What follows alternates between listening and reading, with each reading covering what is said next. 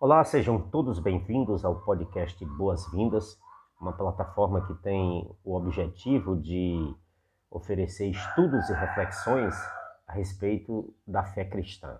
Todo cristão sente a necessidade de compartilhar sua concepção de fé com o maior número de pessoas possível. Isso se chama é, instinto ou desejo missionário, evangelístico. E é o que nós pretendemos fazer aqui através desta plataforma. Hoje estaremos dando início a uma série de estudos denominada História e Fundamentos da Fé Cristã. Nossa intenção é ajudar principalmente as pessoas que não são cristãs ou aquelas que têm alguma simpatia ou curiosidade pelo cristianismo, bem como as que se consideram cristãs, mas reconhecem que precisam aprender um pouco mais sobre os fundamentos da sua fé. Também espero que os irmãos que já se consideram firmes e conhecedores da fé cristã também possam, de alguma maneira, serem edificados por este conteúdo. Para estes últimos, os irmãos que já se consideram firmes na fé e conhecedores dos fundamentos da fé cristã, eu até peço a compreensão de vocês se vocês considerarem que alguns destes argumentos sejam desnecessários para a sua vida espiritual. Mesmo assim, acho que será válido ouvir e refletir. Lembra aqui das palavras de Paulo aos Filipenses, quando ele diz, logo no início do capítulo 3 da Epístola aos Filipenses: Não me aborreço de escrever-vos as mesmas coisas, e é segurança para vós. Nós pretendemos apresentar os fundamentos da fé cristã partindo de uma dimensão bem elementar, bem básica, de forma que alguém que não sabe nada sobre o cristianismo possa entender é, o que significam os fundamentos é, da doutrina cristã desde o início. Né?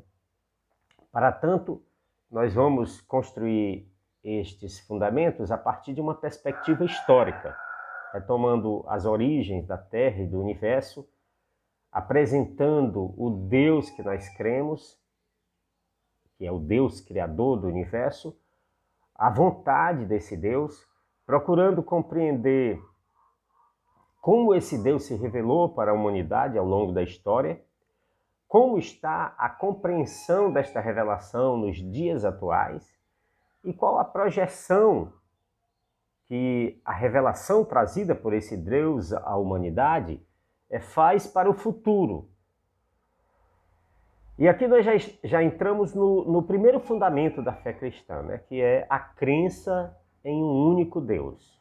O que parece uma coisa bastante comum nos dias atuais, principalmente aqui no contexto da cultura ocidental, que tem predominantemente uma cosmovisão, uma visão de mundo é, monoteísta, mas nem sempre foi assim. Se fizermos uma análise da história da humanidade, apesar de percebermos que a esmagadora maioria de todas as pessoas que já viveram sobre a Terra, eu acredito que cerca de mais de 95%, é, serem sensíveis à crença em algo transcendental, algo sobrenatural, algo além do que o mundo físico que nós observamos, mas predominantemente pela história, esta crença não era em um único Deus. Geralmente as pessoas é, das diversas civilizações de que se tem conhecimento pelos registros históricos criam em alguma coisa transcendental. E essa crença, ela era oriunda do, da, da observação que as pessoas faziam da natureza, do firmamento, do céu. E elas definiam no que tentavam imaginar o que havia por trás da, daquele desconhecido, daquela imensidão, daquela maravilha. Aí, normalmente, eram, eram é, estabelecidas a, a, a, algumas divindades, né? no plural, divindades, porque a maioria dos povos antigos eram politeístas, ou seja, acreditavam em vários deuses. Né? Se nós observarmos a cultura das grandes civilizações antigas e das pequenas também, nos registros que, que se tem acesso, nós vamos ver que praticamente todas elas são é, politeístas. Eles tinham o costume de adorar vários deuses, né? Uma civilização, civilizações bem antigas como a egípcia, a babilônica, né? E algumas um pouco mais recentes da nossa era, como a, civilização grega e a romana, é, tem é, claramente essa característica, né? Inclusive existe um termo é, chamado de panteão que é usado para representar, é um coletivo, né? Do conjunto de deuses de um povo, né? Normalmente, o nome, a inspiração e a imagem desses deuses é, tem assim algumas variações de uma cultura para outra, mas também tem alguns padrões, né? Por exemplo, o, o nome geralmente tem a ver com a cultura, a língua de cada povo, a forma desses deuses também, né? Mas existe um padrão que seria a, a imagem do próprio ser humano hum, combinada, misturada ou não com a imagem de animais, mas com respeito à inspiração, nós vemos aí o maior padrão é, dos panteões das civilizações antigas, que é a, a relação desses deuses com os elementos e as forças da natureza. Por exemplo, sol, lua, chuva, oceano, tempestades, vento, os elementos da natureza acaba sendo a, a inspiração da, da criação dessas divindades. Nós observamos, por exemplo, um, um, um, elemento da natureza muito importante, o Sol, né? para nós aqui da Terra. É, ele é representado em várias culturas como uma divindade. Né? Na Babilônia existe o deus Sama, que representa o Sol, no Egito, Ra, na Grécia na Roma, Apolo, e assim por diante. Os outros elementos da natureza têm a sua representação em vários dos panteões das civilizações antigas, de forma que é predominantemente é, politeísta a crença da humanidade. O monoteísmo, que é a crença em um único Deus, é uma coisa assim bem restrita. Inclusive, se nós recorrermos às fontes oficiais do Wikipédia, por exemplo, na internet, vão apresentar lá o monoteísmo como tendo a sua origem é, com Abraão, no século XVIII a.C. Portanto, os hebreus são os, o, o primeiro é o primeiro povo que, que, que, se apresenta como monoteísta, como crendo em um único Deus. Nós vamos ver que, pelo relato bíblico, Abraão vivia num contexto politeísta, e aí, quando ele recebe a revelação de Deus, como sendo o único Deus verdadeiro, ele abandona essa crença e, e segue esse Deus e, e, vai propagar essa fé. Né?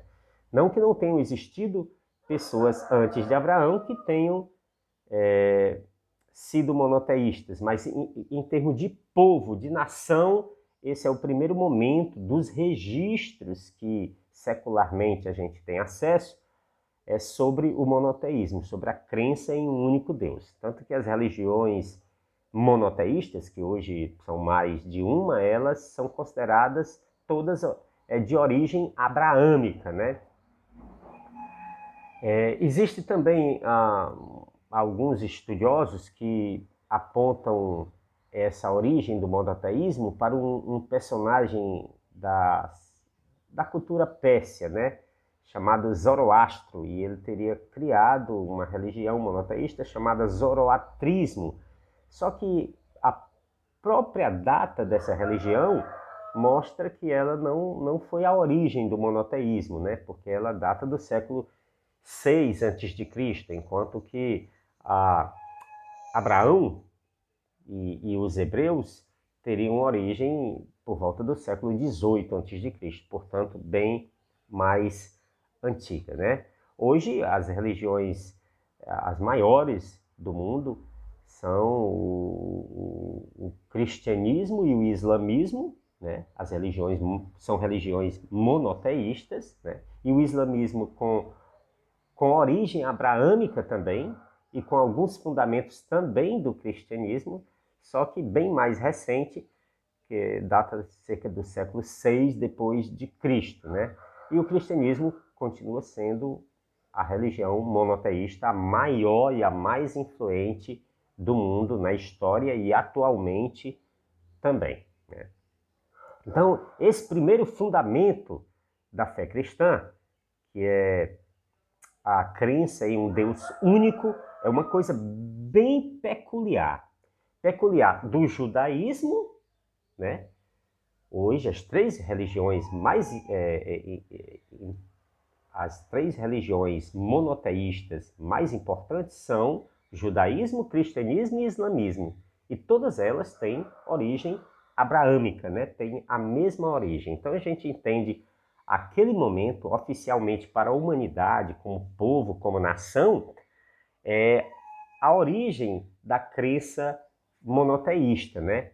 É claro que existiam pessoas que criam em um único Deus verdadeiro. Nós vamos ver nos relatos bíblicos que sempre existiram pessoas que enxergaram Deus, né?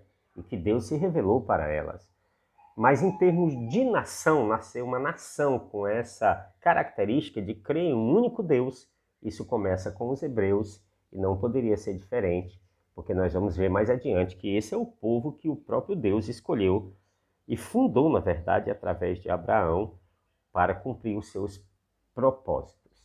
Então vamos focar aqui nesse primeiro fundamento, que é a crença em um único Deus e na, e na, no pecu, é, na peculiaridade dessa crença está relacionada à cultura judaico-cristã. Né? Esse é um ponto importante para a gente comparar e distinguir o cristianismo das demais religiões que existiram e que existem é, no mundo atual.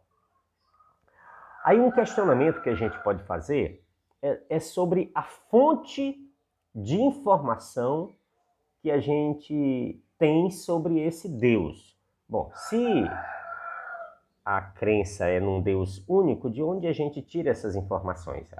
As crenças politeístas, é, normalmente, elas têm diversas fontes de, de inspiração e de informação para as suas divindades, né? Algumas delas de maneira semelhante à, à, à inspiração da fé cristã, é, é, reivindicando algum tipo de revelação, e outras não, apenas fruto da imaginação e, e que vai se estabelecendo como cultura e, e crença que vai passando de geração em geração na cultura de cada povo.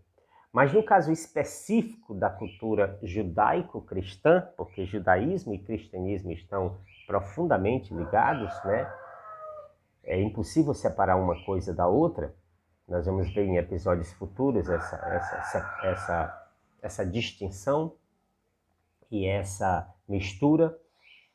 Mas é, a fonte de inspiração e de informação é, sobre esse Deus único que nós cremos no cristianismo, ela é oriunda da revelação que esse próprio Deus faz, da comunicação que esse Deus faz com o ser humano desde o início da sua história. E para isso nós precisamos apresentar essa fonte como aqui o segundo fundamento da nossa fé, que, que é a Bíblia Sagrada, um livro inspirado que nós consideramos como a única fonte incontestável de informação sobre Deus e sua revelação na comunicação com o ser humano. Então a Bíblia Sagrada é a nossa fonte incontestável e inspirada de informação sobre o nosso Deus. Esse é um, um segundo fundamento que, que não pode ser desconsiderado é, sob pena de nós descaracterizarmos a nossa fé, ela se tornar como uma coisa qualquer. Então, a Bíblia Sagrada é um livro inspirado a fonte incontestável de informação sobre Deus. Qualquer cristão verdadeiro vai considerar isso como um fundamento da sua fé. E é, uma, é, é a única fonte incontestável, porque é a partir dela que nós tiramos toda a nossa concepção de fé. É a única fonte que existe? Provavelmente não. Nós não desconsideramos, pelas informações da própria Bíblia, que Deus possa também se revelar de forma direta. Existem muitos cristãos que reivindicam que recebem uma revelação e uma inspiração direta da parte de Deus. Isso faz parte da vida cristã. E alguém pode aparecer e, e, e, reivindicar isso e apresentar isso, receber da parte de Deus uma revelação direta. E isso pode ser considerado como verdadeiro para um cristão. Acontece que essa fonte, ela não é incontestável. Ela vai ser julgada à luz da fonte incontestável, que é a Bíblia Sagrada. Então, esse é um fundamento importante da fé cristã que todo cristão precisa compreender e aceitar para que todo o restante da sua experiência não seja comprometida. Então, apresentado esse segundo fundamento, nós vamos partir é, para os demais, mas considerando esse primeiro, que é a crença no Deus único, e considerando o segundo, que é a crença na fonte da informação e da inspiração sobre esse Deus, é, que é a Bíblia Sagrada. Então, a partir de agora, nós vamos usar a Bíblia como sendo a nossa é, regra de fé e como sendo a autoridade da revelação de Deus ao homem, para apresentarmos inclusive os demais fundamentos. E aqui nós vamos já começar a estudar as verdades reveladas no livro sagrado. Inclusive, a primeira verdade revelada no primeiro trecho, no primeiro versículo desse livro. A Bíblia é dividida em capítulos e versículos, nem sempre foi assim. Depois a gente vai argumentar em favor da veracidade bíblica e de como ela foi preservada e por que nós a consideramos um livro sagrado, mas no momento vamos aceitar isso como um ponto fundamental. E o primeiro versículo, da, os primeiros versículos do primeiro livro da Bíblia já apresentam o Deus que nós cremos como sendo o Criador de todas as coisas. Diz assim, Gênesis capítulo 1, a partir do versículo 1. No princípio criou Deus os céus e a terra. E a terra era sem forma e vazia, e havia trevas sobre a face do abismo, e o Espírito de Deus se movia sobre a face das águas. E disse Deus: haja luz, e houve luz. Esse é o versículo 3, e a partir daí vai descrevendo a criação. Essa narrativa é feita por um personagem é, muito importante da história judaica chamada, chamado Moisés, que a gente verá um, é, estudará um pouco mais adiante sobre ele e como isso aconteceu. Mas esse é o relato da criação. Muitos tentam tirar a credibilidade do livro de Gênesis pelo modo como essa narrativa é feita. É, muitos a consideram um mito, ou seja, uma história criada pelo seu autor e compara essa narrativa com outras narrativas que são realmente mitológicas. Mas aqui, como esse segundo fundamento que nós apresentamos da fé cristã é, foi colocado agora há pouco, nós cristãos não consideramos um mito, porque nós consideramos a Bíblia como sendo a revelação de Deus para a humanidade. No entanto, é, uma observação é importante ser feita porque a forma como a gente interpreta essa narrativa é, considerando a literalidade ou não da narrativa, pode aproximar ou distanciar dessa interpretação mitológica, ou provocar isso, né? Na verdade, é, existe até uma divergência entre estudiosos a respeito dessa forma de interpretação. Né? Vou emitir aqui a minha opinião, mas ela não é é, não, não, não estou apresentando aqui essa, essa opinião como sendo uma, uma verdade absoluta, porque, como eu disse, existe de divergência de, de, da forma como se interpreta essa narrativa, não da verdade revelada na narrativa. Ah, a meu ver, o propósito de Gênesis claramente não é fazer uma descrição científica da criação divina.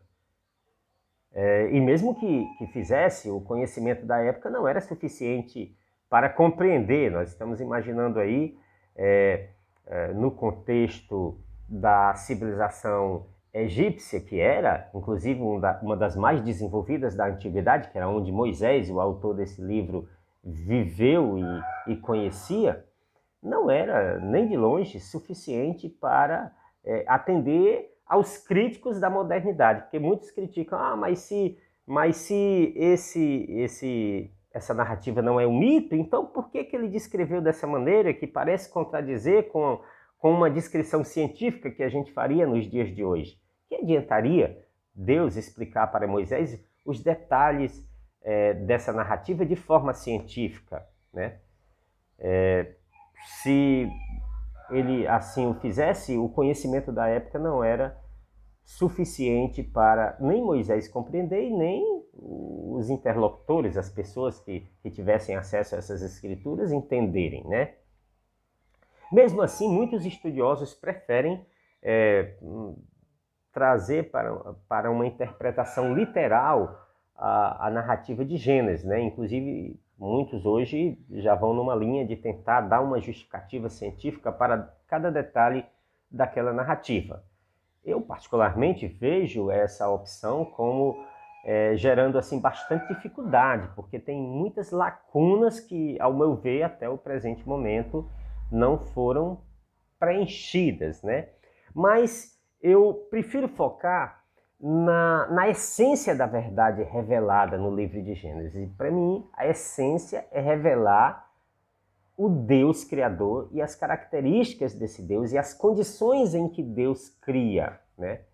E ao meu ver, é, tanto a interpretação literal como o, uma interpretação simbólica não compromete essa o conteúdo da verdade revelada. Um exemplo, é, a literalidade dos dias da criação, né?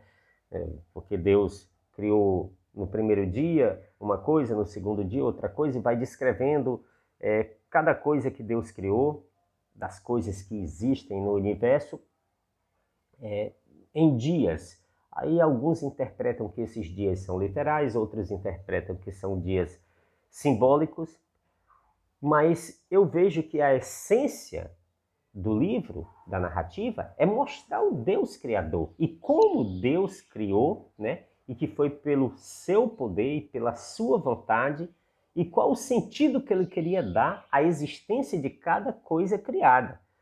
É, ao meu ver, se for literal, não temos dificuldade alguma em acreditar que o Deus soberano pode infringir até as leis naturais que ele mesmo criou.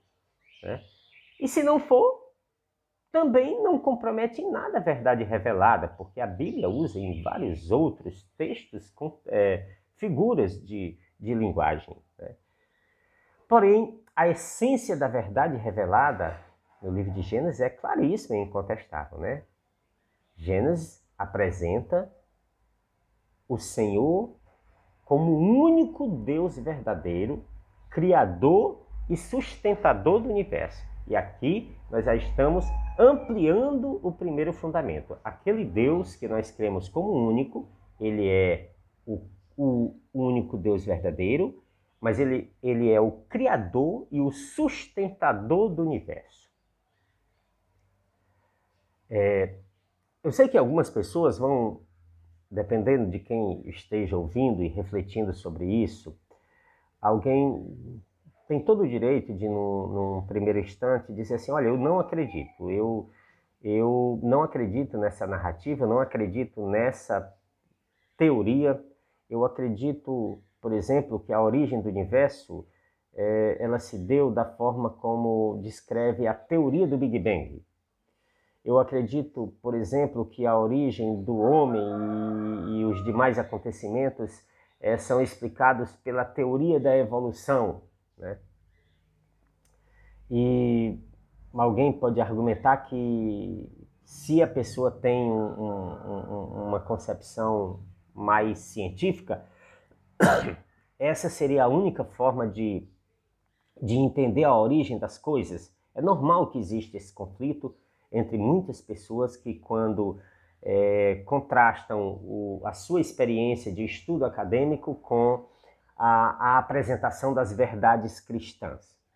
Mas eu queria lhe apresentar, não entrando muito em detalhes, mas lhe apresentar como uma alternativa para você estudar uma teoria que tem ganhado bastante força, muito embora ela seja alvo de bastante preconceito por parte, é, por grande parte da comunidade acadêmica, mas cientistas renomados do mundo todo têm se unido em prol de buscar uma alternativa às explicações tanto da teoria do Big Bang como da teoria da evolução.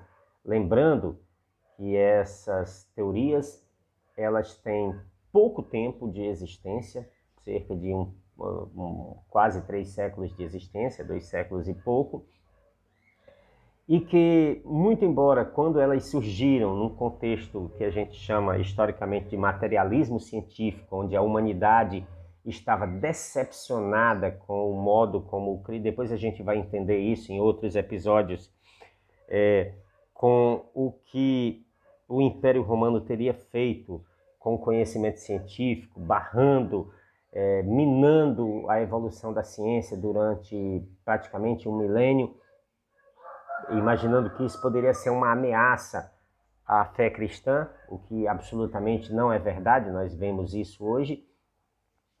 Então as pessoas buscaram explicações descartando completamente as hipóteses metafísicas, né? E daí foi que surgiram essas teorias que são bem fundamentadas, elas têm é, rigor e método científico na, na sua construção. Porém, elas têm lacunas que imaginava-se que com o tempo elas seriam preenchidas, mas na verdade o tempo passou e elas foram aumentando cada vez mais as dúvidas, os questionamentos.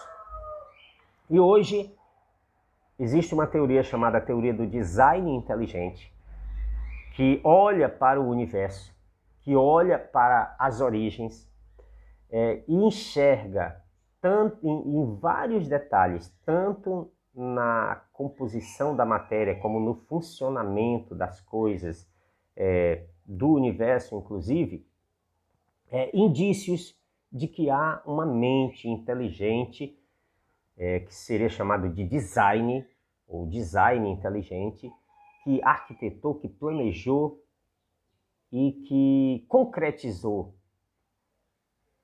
essa obra extraordinária, maravilhosa que é o universo e, em especial, a vida humana. Observando detalhes de várias coisas que a gente vê é, no universo, no nosso planeta especificamente, nós vamos enxergar indícios fortíssimos de uma mente inteligente. Mas fica aqui como uma dica para quem é, tem curiosidades a respeito disso. O cristão vai dizer assim: eu não preciso disso, porque na verdade o cristão crê, porque de certa maneira Deus se revela para ele, o alcança com a sua graça e ele crê em Deus sem precisar exigir qualquer prova científica. Mas é bom a gente saber que existe uma área, da, uma ala da ciência que está estudando isso e que está construindo, ao meu ver, que também sou formado nessa área, tenho é, um, um, um, apreço, um, uma, uma admiração, uma aprovação fortíssima nessa teoria. É algo no qual tenho, estu, é, tenho me dedicado, estudado e, e tenho visto fundamentos fortíssimos. Quem sabe até posteriormente a gente possa ter um, um conteúdo específico a respeito disso aqui, para dar oportunidade às pessoas que têm curiosidade a esse respeito. Mas vamos voltar aqui para o fundamento do Deus criador e sustentador do universo. Para eu ser um cristão de verdade, não tem como eu não considerar essa verdade básica, que Deus é o Criador e o sustentador do universo. E um, um questionamento que a gente pode fazer é sobre é, o porquê Deus ter criado o universo. É, e, e, e para quê, né? E, e o que o universo representa em relação a esse Deus. E aí, recorrendo a versículos bíblicos, a gente vai encontrar um sentido para isso. Por exemplo, o Salmo 19, no versículo 1, vai dizer que os céus manifestam ou declaram a glória de Deus e o firmamento anuncia a obra das suas mãos. Em Jeremias, lá no capítulo 10 e versículo 12, é, é, afirma o seguinte: Ele, se referindo a Deus, fez a terra com o seu poder, estabeleceu o mundo com a sua sabedoria e com a sua inteligência estendeu os céus. Então nós vemos aqui um sentido da criação como sendo manifestar a glória e as virtudes e os atributos do próprio Deus, né? De maneira que é, quando a gente observa esse mundo e enxerga Deus, de uma certa maneira, isso já é uma comprovação de que nós estamos inseridos de alguma forma em algum fundamento da fé cristã, e é um fundamento importante.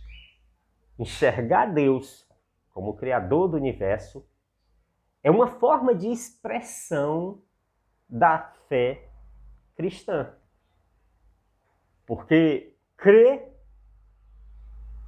em Deus, observando a natureza e saber que esse Deus criou e sustenta o universo, já demonstra, de certa maneira, uma confiança em Deus. E a fé, descrita na Bíblia Sagrada, ela representa justamente isso. Nós temos um, um, um capítulo importantíssimo falando sobre a fé, no livro de Hebreus, que é o capítulo 11, diz que a fé é o firme fundamento das coisas que se esperam e a prova das coisas que não se veem. Esse é o primeiro versículo lá do, do capítulo 11 da Epístola aos Hebreus. E lá no versículo 3 diz assim: Pela fé entendemos que o universo foi formado pela palavra de Deus, de modo que o que se vê não foi feito do que é visível. Eu já vi alguém até um, um, um, um teólogo, pastor importante do, do cenário religioso brasileiro, interpretando uma vez que aqui seria uma, uma espécie de, de, de descrição, de revelação é, de que o que foi feito, o que a gente vê na natureza é muito mais complexo, é muito mais organizado e extraordinário é, tentando dar um teor científico a esse, a, esse, a esse versículo, que é como que o escritor quisesse dizer que, olha, o que a gente está vendo, na verdade, tem muito mais outras coisas aí por trás, tipo essa, essa complexidade da composição da matéria, que hoje a ciência conhece, mas naquele tempo não se conhecia. Eu, particularmente, não, não concordo com essa interpretação. Para mim, o autor simplesmente quis dizer o seguinte: que o ser humano olha para o universo, olha para o mundo criado, e crê que esse Deus, o Deus invisível, foi quem criou isso, mesmo sem ele estar vendo esse Deus, é uma expressão de fé. Crê que o que é visível, né, foi feito do que não é visível. O que não é visível? O Deus que nós cremos. E esse é o desafio que o ser humano tem: crer no Deus invisível. Você veja que nas culturas politeístas, as pessoas sentem a, necessidade de materializar ou de definir a partir do que é visível o seu Deus. É o Deus Sol, é o Deus Lua, é o Deus aquilo. Mas Abraão, pela primeira vez, traz como nação a, a, a uma nação uma crença que não precisa materializar o seu Deus. E essa é uma característica importante da fé cristã. Nós não precisamos materializar o nosso Deus. O nosso Deus é o Criador de todas as coisas. Ele manifesta a sua glória em todas as coisas que estão ao nosso redor. O sol existe porque foi Deus que criou. A lua também, a matéria, a natureza, tudo que está ao nosso redor. É por isso que talvez o apóstolo Paulo, é, quando aconselha os coríntios a, a respeito de como devem é, na primeira epístola, capítulo 10, acho que no versículo 31, ele, ele vai dizer assim: até quando nós comemos e bebemos ou fazemos qualquer outra coisa, nós temos que fazer isso para a glória de Deus.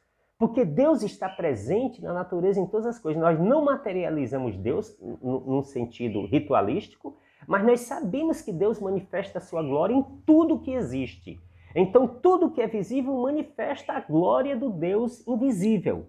Esse é um fundamento importante da fé cristã que precisa ser considerado, porque, inclusive, no meio cristão, nos dias de hoje, nós vemos muitas práticas místicas tentando trazer é, a, a, a, materialidade das coisas que não precisam ser materializadas. Né? Deus é glorificado pela natureza, os céus manifestam a glória de Deus, mas nós não precisamos materializar Deus, porque ele é invisível, ele é ele está presente em tudo. Não precisa que a gente tenha essa necessidade de materializar Deus. Deus já está expresso de certa forma na materialidade do universo, porque ele manifesta a sua glória através das coisas criadas. Se ele manifesta a sua glória através das coisas criadas, uma atitude óbvia da parte da coisa criada é glorificar ao Deus que, que a criou. Né? Esse é um, é, um, é, um, é um fundamento importante, né? É, é um princípio, digamos assim, da fé cristã. A criatura está disposta a glorificar a Deus. A natureza já glorifica pela beleza, pela existência. E o ser humano, que nós vamos falar mais adiante a respeito dessa criação especial do ser humano, também tem que estar comprometido com essa glorificação. Só pelo fato de existir, ele já glorifica. Mas existe um algo mais que precisa ser compreendido por este ser racional que foi criado por Deus. Existe um, um episódio, um episódio do tempo futuro, não do tempo passado, é, registrado lá no último livro da Bíblia, o livro de Apocalipse, no capítulo 4 e versículo 11. Eu digo do tempo futuro, mas, mas do tempo da dimensão celestial, né? porque ele descreve assim é, uma cena celestial, uma cena da dimensão onde Deus habita, que nós chamamos de céu, onde criaturas que estão nessa dimensão, no céu, que são chamados de anciãos, eles se dirigem a Deus com as seguintes palavras, no capítulo 4, versículo 11 do livro de Apocalipse: Digno és, Senhor, nosso Deus, de receber glória, honra e poder, porque tu criaste todas as coisas e por tua vontade existirem foram criadas. Então, esses seres celestiais, eles glorificam a Deus pela criação. Eles reconhecem que eles existem, que todas as coisas existem por causa de Deus, porque foi Deus quem criou. Então, glória, honra e poder para Deus. É o mínimo que toda criação precisa oferecer a esse Deus. Um outro ponto importante é a gente tentar definir com mais detalhes esse Deus. Definir através de uma coisa que a gente vai chamar de atributos ou de características desse Deus. E aí nós vamos ver nas Escrituras a essência desse Deus se manifestando em atributos que a gente vai classificar em duas categorias: atributos exclusivos ou incomunicáveis e atributos comunicáveis. O que seriam atributos exclusivos ou características exclusivas de Deus que ou, ou incomunicáveis? Incomunicáveis porque ele não comunica, ele não transfere. Um, temos vários exemplos aqui, né? É, um, um deles, os mais conhecidos são eternidade, onipotência, onipresença e onisciência, né? mas eles podem se esmiuçar em, em alguns outros. Um, um, muito interessante, um termo que é usado para atributo divino, é um chamado de aceidade. É, é, é um que diz respeito ao fato de que Deus é autoexistente, ou seja, que ele não necessita de nada nem de, nem de ninguém. para ter vindo à existência, nada o trouxe à existência, e ele não precisa de nada fora dele para fazer com que ele continue existindo. Ele não depende de ninguém fora de si mesmo para ser o que ele é. É, é, claro que é um atributo que também está ligado à questão da eternidade, que é o fato de Deus sempre ter existido e sempre existir. Né? Então, é, esse é um atributo importante. Um outro é a onipotência, o fato de ele ter todo o poder, o poder para fazer o que ele quiser. E está ligado a um, a um, um outro atributo que a gente também chama de soberania, o fato de ele governar e controlar tudo no universo. Aí tem um outro atributo que é muito importante, que é a onipresença, que é o fato de Deus estar presente em todos os lugares. E não somente em todos os lugares, em qualquer tempo. Deus está acima da limitação do tempo e do espaço. Porque a gente sempre costuma definir esse atributo focando somente na limitação de espaço. Deus está presente em todo lugar. Mas nós temos que entender que Deus também não está é, é, preso a uma limitação de tempo. Para ele, passado, presente e futuro é a mesma coisa. Imagine um, um momento lá no início da criação. Ele está lá, agora, como ele está no tempo presente, como ele está lá no, no juízo final, no tempo futuro. Por isso é que os termos usados para definir a dimensão de tempo divino no, idioma do Novo Testamento, inclusive no, no grego koine, é, é, é usada a expressão kairos, para distinguir de uma expressão cronos, que define o tempo na dimensão humana, numa dimensão linear. E o kairos é o tempo numa dimensão superior, não limitada como é a nossa cronos, né? Então, reconhecer os atributos incomunicáveis de Deus é um dos fundamentos da fé cristã. Reconhecer que Deus existe e que Ele é assim. Diminuir esses atributos é, é descaracterizar Deus e, e desfundamentar a fé cristã. Não tem como negociar esse ponto, né?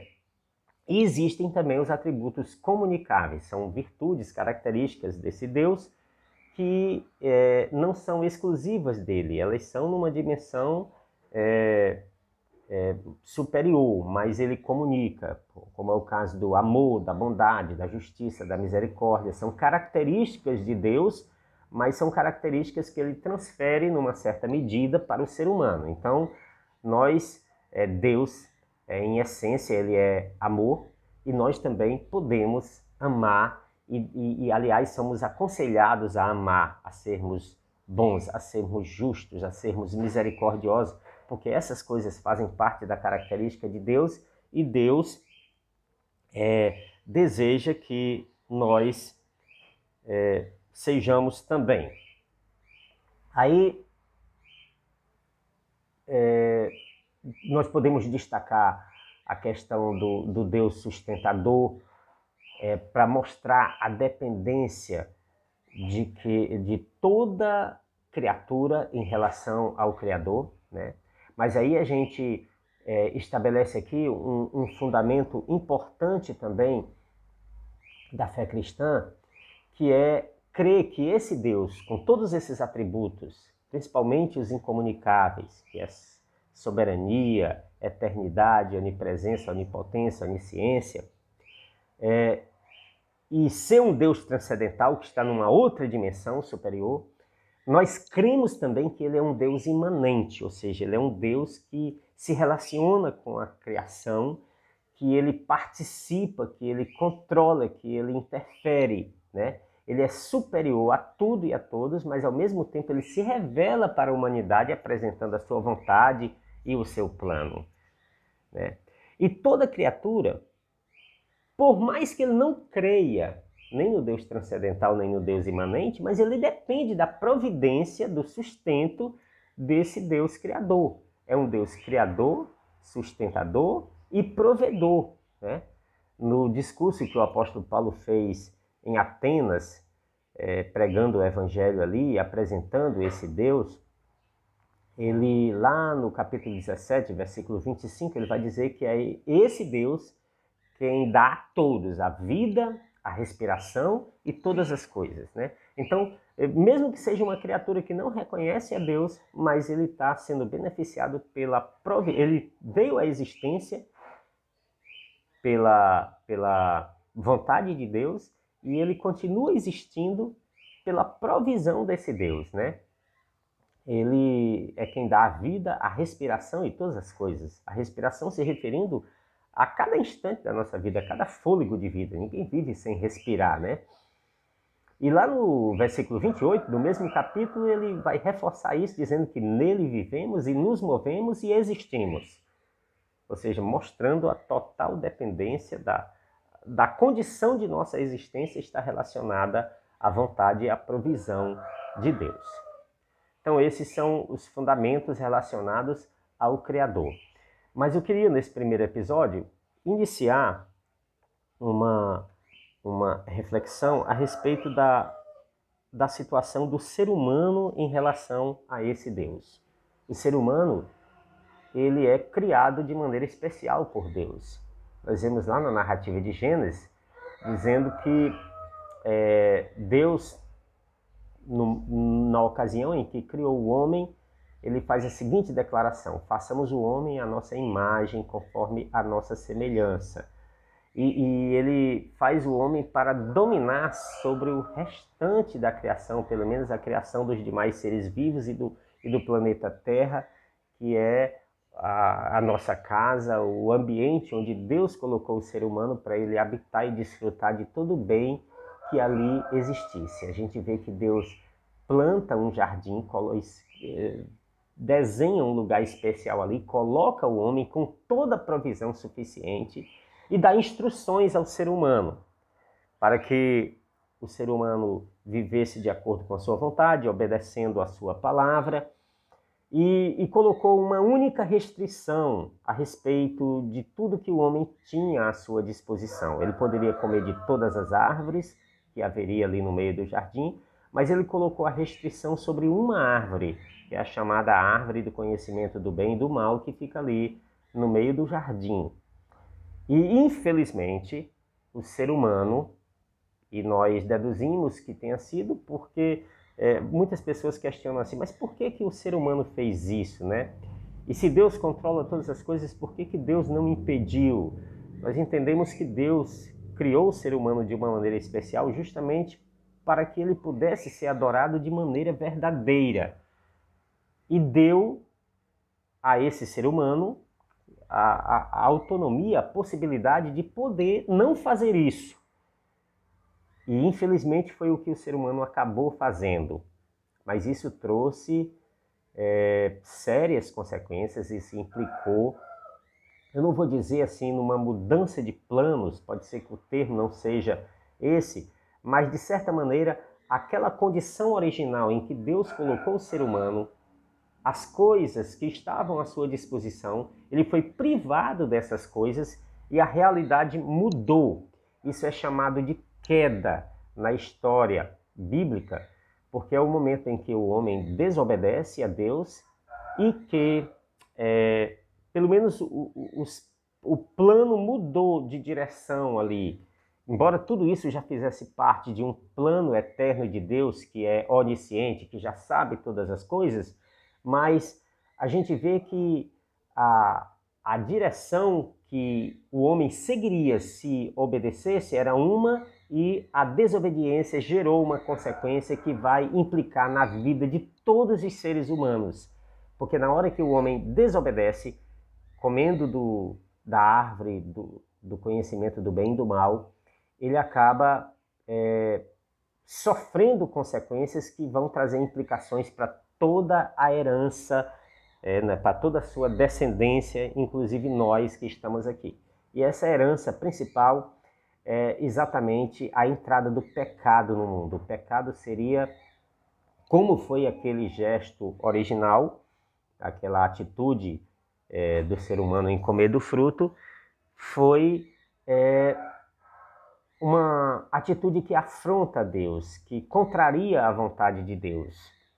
E aí, só que as regras mudaram da seguinte maneira, porque a partir daquele momento, o ser humano, ele herdaria de Adão uma natureza pecaminosa. Essa é a condição em que se, em que se encontram todos os seres humanos.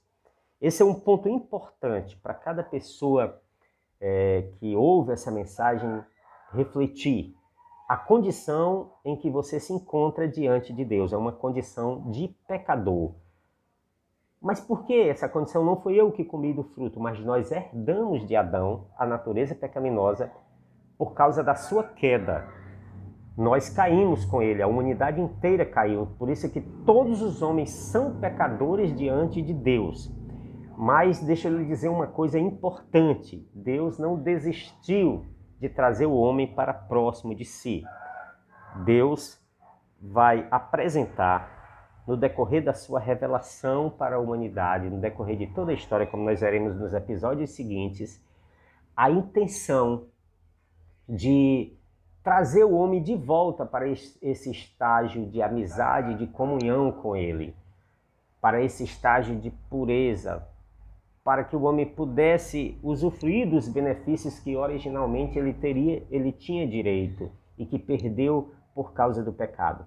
Mas aí tem toda uma história que o cristianismo vai explicar como é que esse processo se dá e é importante que você compreenda. Nos próximos episódios, nós focaremos nesse ponto, na queda, no pecado e no plano de Deus, que é chamado o plano da redenção, para restaurar o ser humano.